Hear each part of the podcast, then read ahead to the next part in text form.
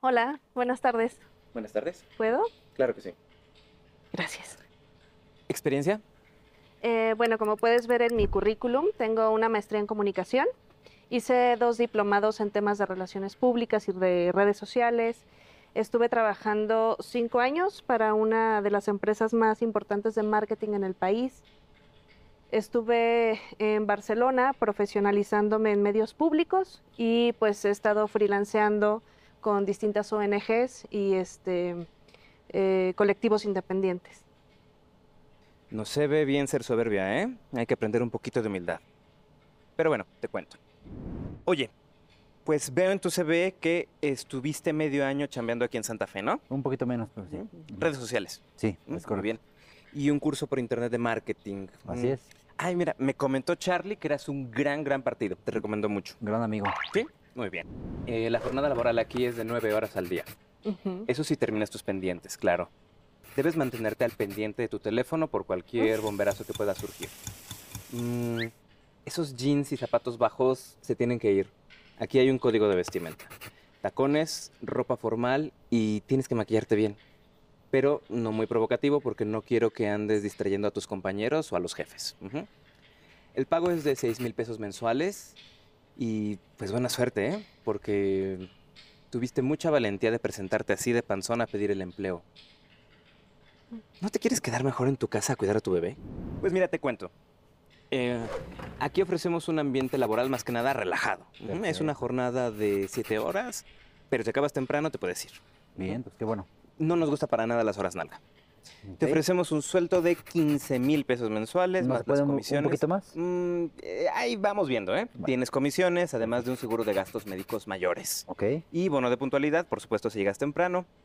Pero los viernes eh, salimos temprano y nos vamos a echar unas chelas, si quieres, ¿no? Perfecto. Pues vamos a conocernos y integrarte al equipo. ¿Cómo la ves? Me encanta. Muy bien. Perfecto. Perfecto. Bien. Bienvenido. Gracias. Clásico. La damita, con siete maestrías, dos doctorados, ocho años de experiencia laboral y un diplomado en Harvard, tiene que competir por un sueldo cinco veces más bajo que el que se ofrece a los hombres y una jornada laboral tres veces más larga. Ah, y con código de vestimenta. ¿Ya no? Así es. En nuestro siglo, por el simple hecho de ser mujeres, muchas debemos de ch- chambearle diez veces más y demostrar nuestras capacidades casi como si estuviéramos en un concurso de supervivencia. Y es que el trabajo no es el único ámbito donde tenemos desventaja frente a los hombres. Pasa también para aplicar en un ámbito académico, para encontrar una casa, uy, para ser reconocidas como líderes y hasta para comprar cosas. ¿A poco no han visto que los artículos hechos para mujeres tienen un precio ligeramente más elevado? El, ¿Cómo le llaman? El impuesto rosa, me parece. Ay, en fin, muchas mujeres nos enfrentamos a estas situaciones todos, todos, todos, los días, pero ¿saben qué? Ya no nos dejamos. Yo soy Adriana y hoy vamos a hablar del movimiento feminista y la lucha antipatriarcal.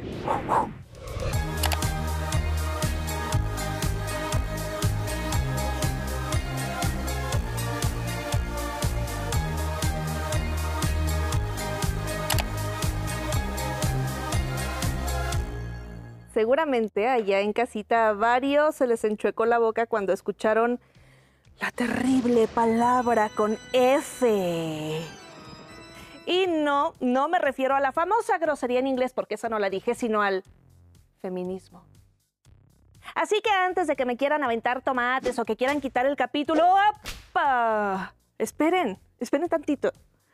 Les voy a contar qué son los feminismos y qué es la lucha antipatriarcal y por qué son un movimiento necesario para todas, todos y todes. Pongan atención. El feminismo es un movimiento político y social que afirma a las mujeres como sujetas de derechos y que entiende al cis heteropatriarcado, o sea, un sistema que asume que todas las personas son cisgénero y heterosexuales y que oprime a quienes se salgan de esta norma. Y este sistema justamente está creado para oprimirnos, limitando nuestras oportunidades, decisiones y por lo tanto nuestras libertades. Y va de nuevo, el feminismo afirma a las mujeres como sujetas de derecho. Y sí, esto significa también señalar y atender la diversidad de contextos y realidades de todas las mujeres, cis, trans, racializadas, de sexualidades diversas, en situaciones de pobreza, migrantes, con discapacidades, neurodivergentes, etcétera, etcétera, etcétera. Porque no se puede hablar de un feminismo universal, sino de feminismos en plural porque no hay una sola forma de ser mujer. Pero ya regresaré a eso. En México, la lucha feminista es larga.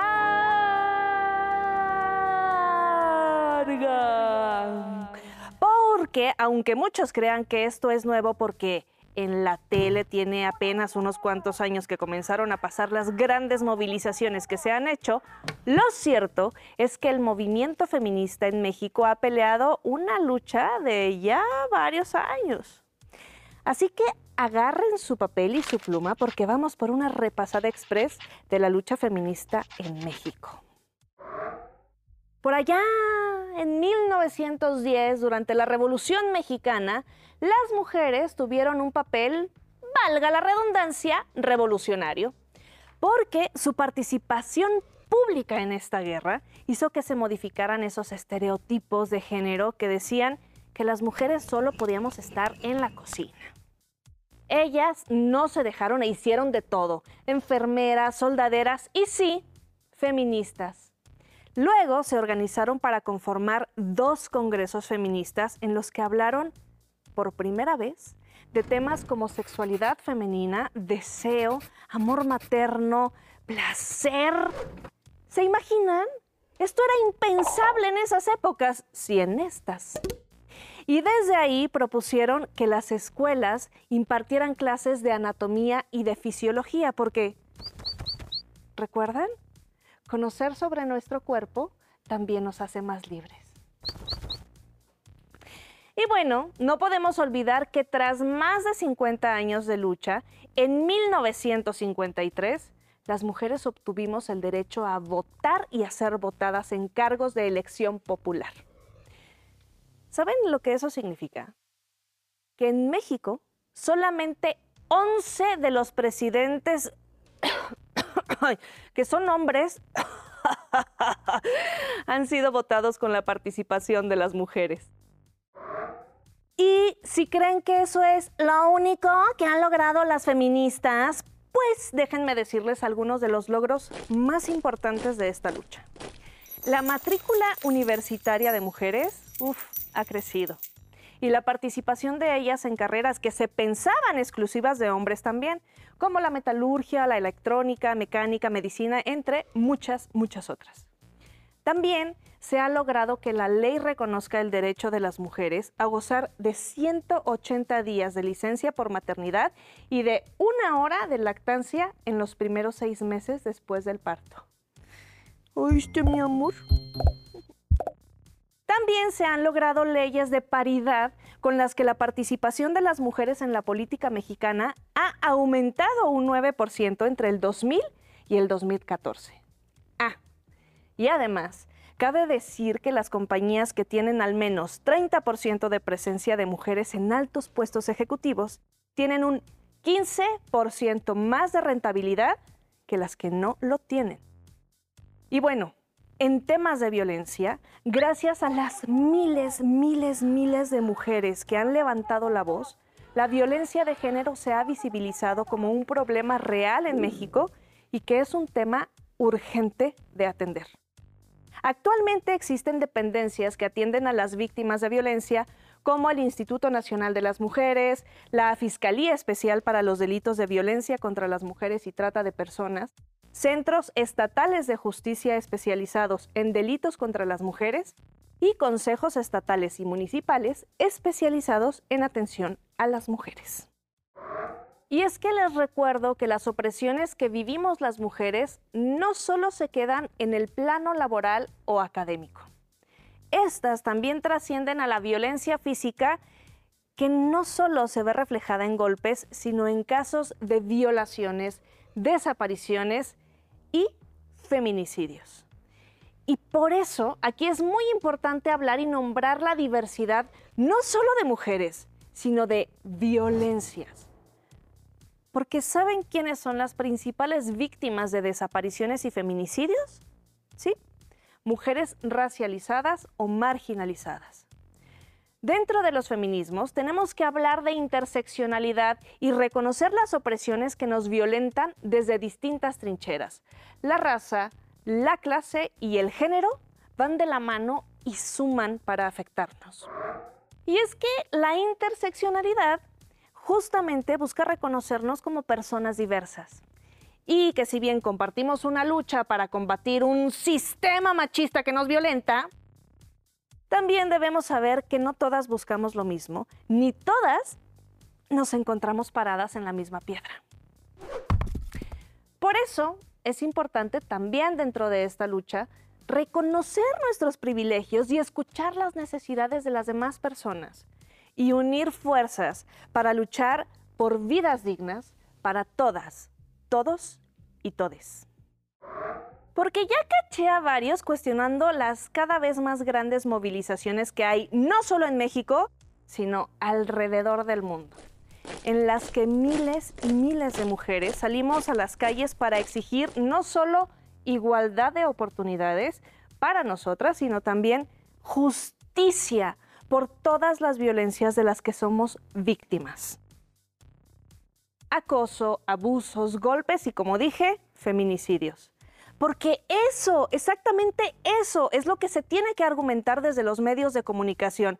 Porque luego muchos andan ahí diciendo que es que esas no son formas. Ay, es que mira, mira, pobrecita mi pared tan bonita que estaba ahí con los rayones de los cholos. Oye, es que no te pases con mi monumento. ¿Por qué le haces eso?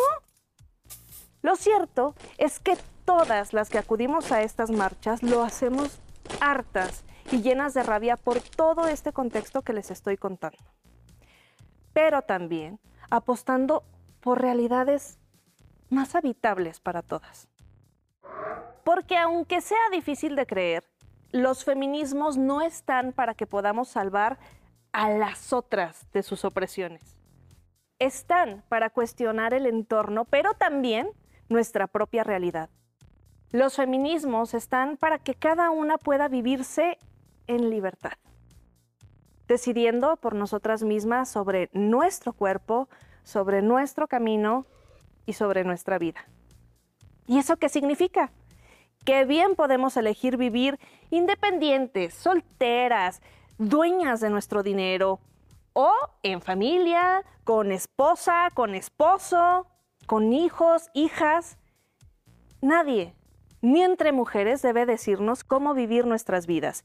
Y sí, los feminismos también nos sirven para apostar por crear comunidades y por unir fuerzas para romper con las violencias machistas. El futuro será sororo, interseccional y feminista. La lucha es para poder vivirnos libres todas. Adiós. Once Digital presentó Hagamos Clic. Conductora Adriana Morales. Productora, Patricia Guzmán. Coordinadora de producción, Mariana Servín. Asistente de producción, Alejandra Dueñas. Diseño sonoro, Eduardo Monroy. Guión, Diana Hernández.